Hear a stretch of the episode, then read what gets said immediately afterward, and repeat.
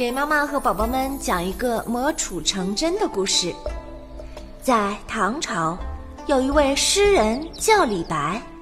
李白小时候很聪明，就是贪玩，不愿意学习。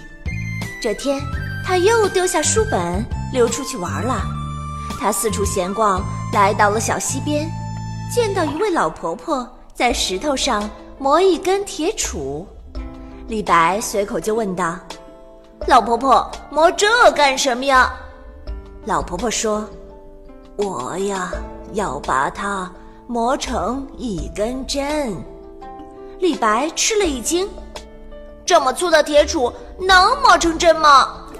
老婆婆说：“能啊，只要功夫深，铁杵也能磨成针。”李白觉得这话有道理呀，从此以后。